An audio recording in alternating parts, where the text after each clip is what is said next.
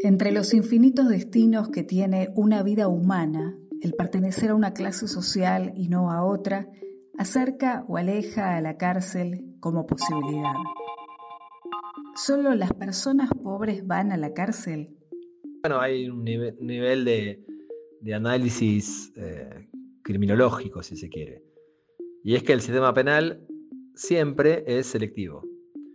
Selecciona a sus integrantes este, los, selecciona la policía y el Poder Judicial trabaja con, con esa selección, administra eso que ya se ha seleccionado previamente.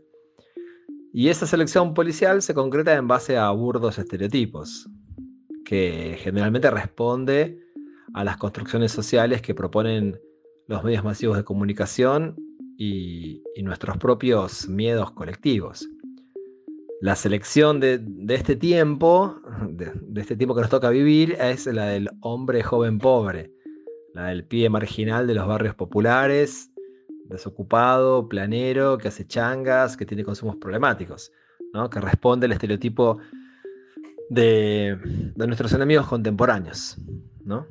los pibes chorros. Esto es Les Especialistas haciendo preguntas, sonando en respuestas. Después vendrá el silencio.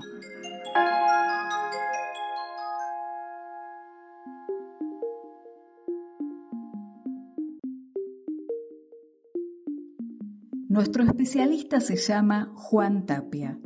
Actualmente es juez de garantías del Departamento Judicial de Mar del Plata. Cuando terminó sus estudios secundarios, veía en la ciencia política un destino pero por recomendación familiar estudió Derecho en la Universidad de Buenos Aires. Bueno, la carrera de Derecho en líneas generales me aburrió bastante, a excepción del Derecho Penal, que ni bien empecé a estudiarlo me resultó apasionante. Supongo que porque tiene mucho de ciencia política, de filosofía, de sociología, de antropología, en definitiva, mucho de cómo se construyen las relaciones de poder y de opresión y qué formas creativas se pueden pensar para romper con esas estructuras profundamente clasistas que atraviesan el sistema penal. Clasistas y sexistas, claramente, pero esto último no lo veía hace 25 años cuando estudiaba derecho, sino lo aprendí en, en el último tiempo.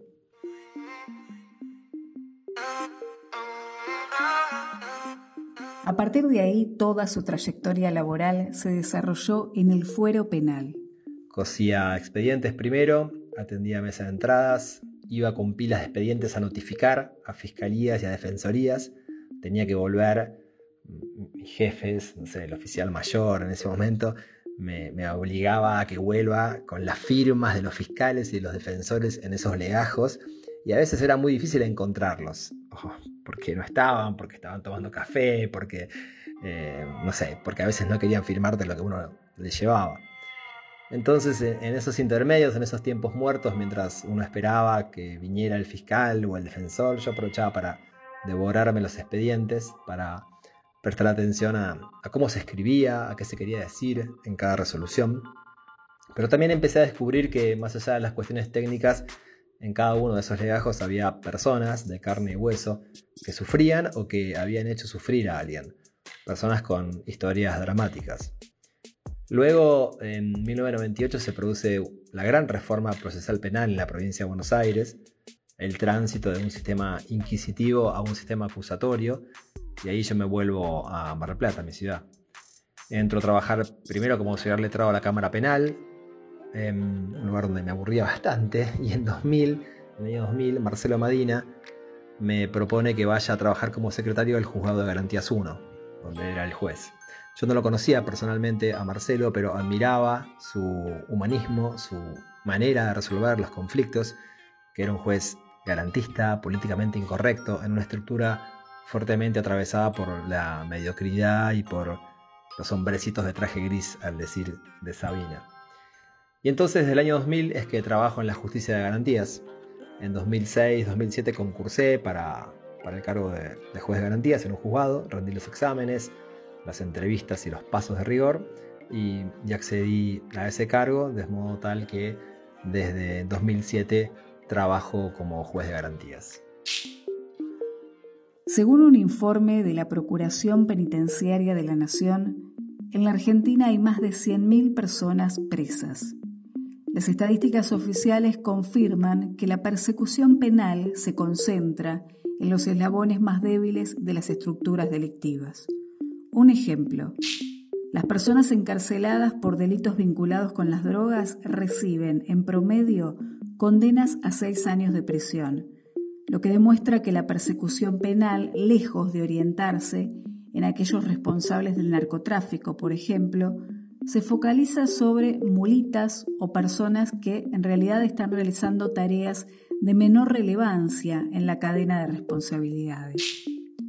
Las personas privadas de la libertad son jóvenes, más del 60% tienen menos de 33 años. Llegan de sectores educativos y económicos de alta vulnerabilidad. El 67% solo alcanzó los estudios primarios. El 43% no tiene trabajo al momento de la detención.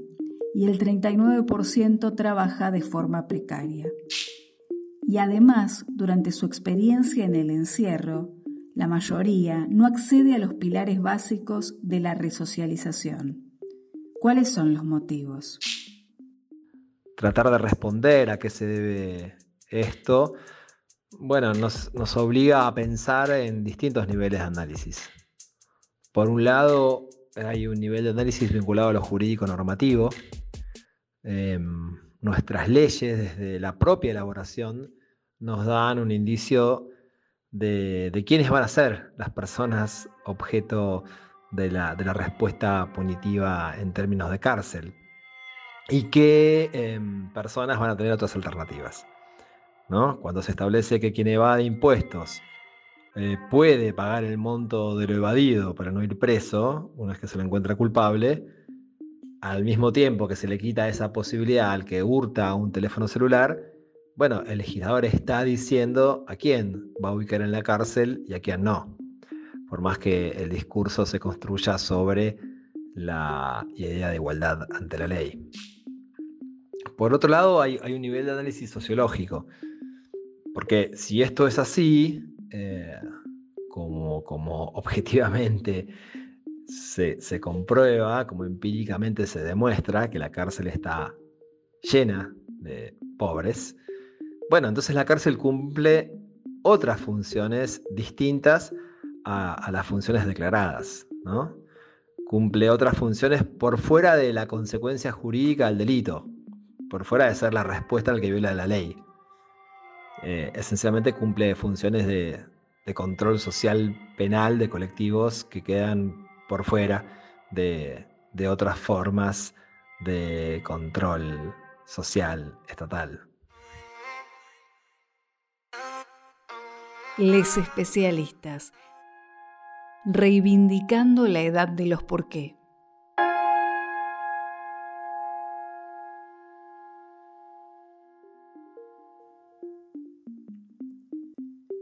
El filósofo francés Michel Foucault, las escuelas, los manicomios y las cárceles tienen un origen común en nuestra cultura y cumplen un objetivo social, normalizar, estandarizar a la población, reconducirla y reeducarla.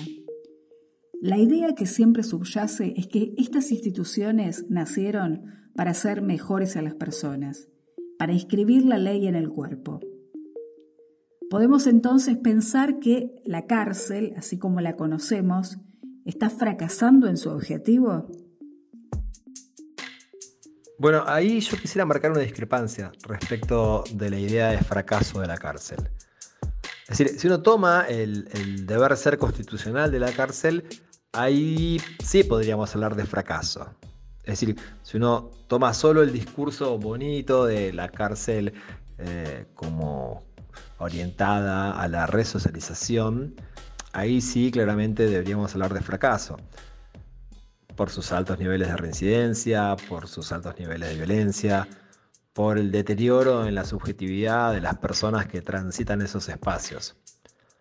Ahora, si la cárcel tiene esas funciones declaradas, es porque también tiene funciones latentes y porque también tiene funciones ocultas. Y entonces, en ese plano, yo creo que la cárcel tiene éxito en lo que busca. Y por eso persiste, por ese éxito. Persiste por el fracaso de sus funciones declaradas, pero por el éxito de las funciones que se ocultan.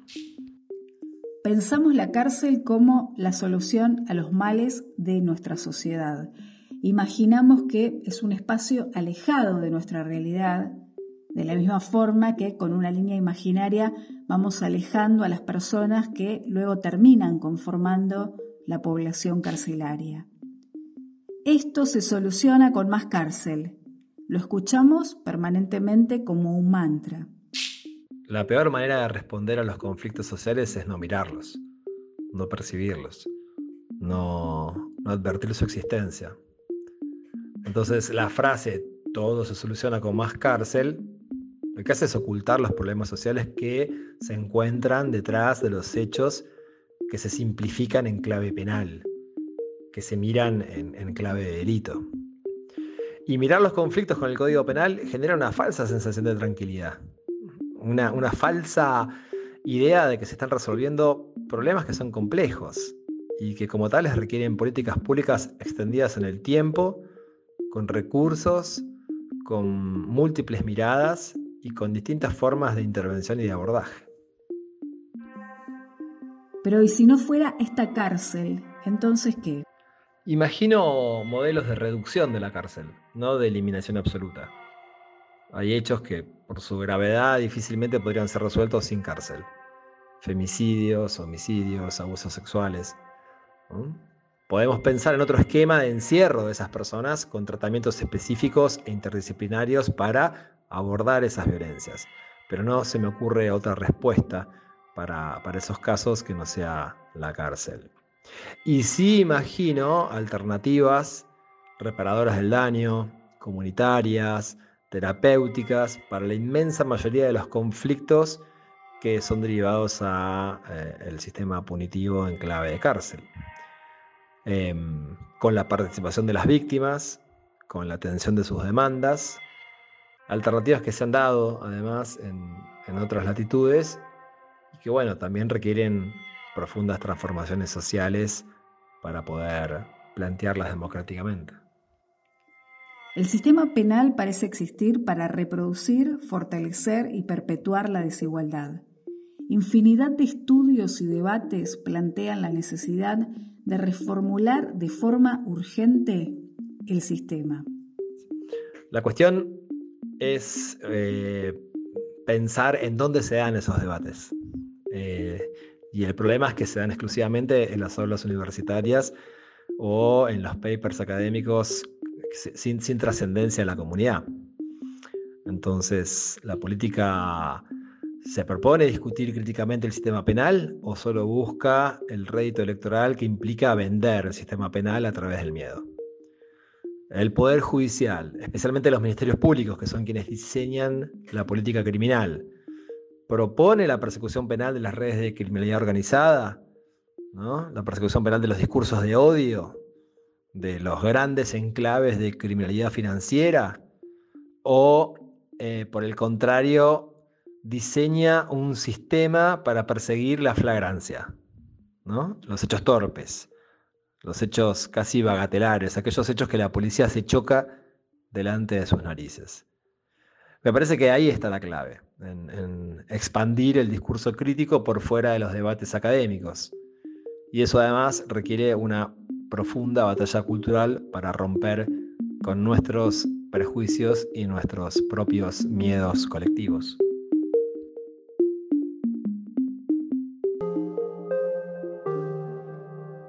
Esto fue Les Especialistas, un recorrido sonoro por las dudas, pero para buscar respuestas. Encontrá nuestros contenidos en Instagram, arroba Les Especialistas.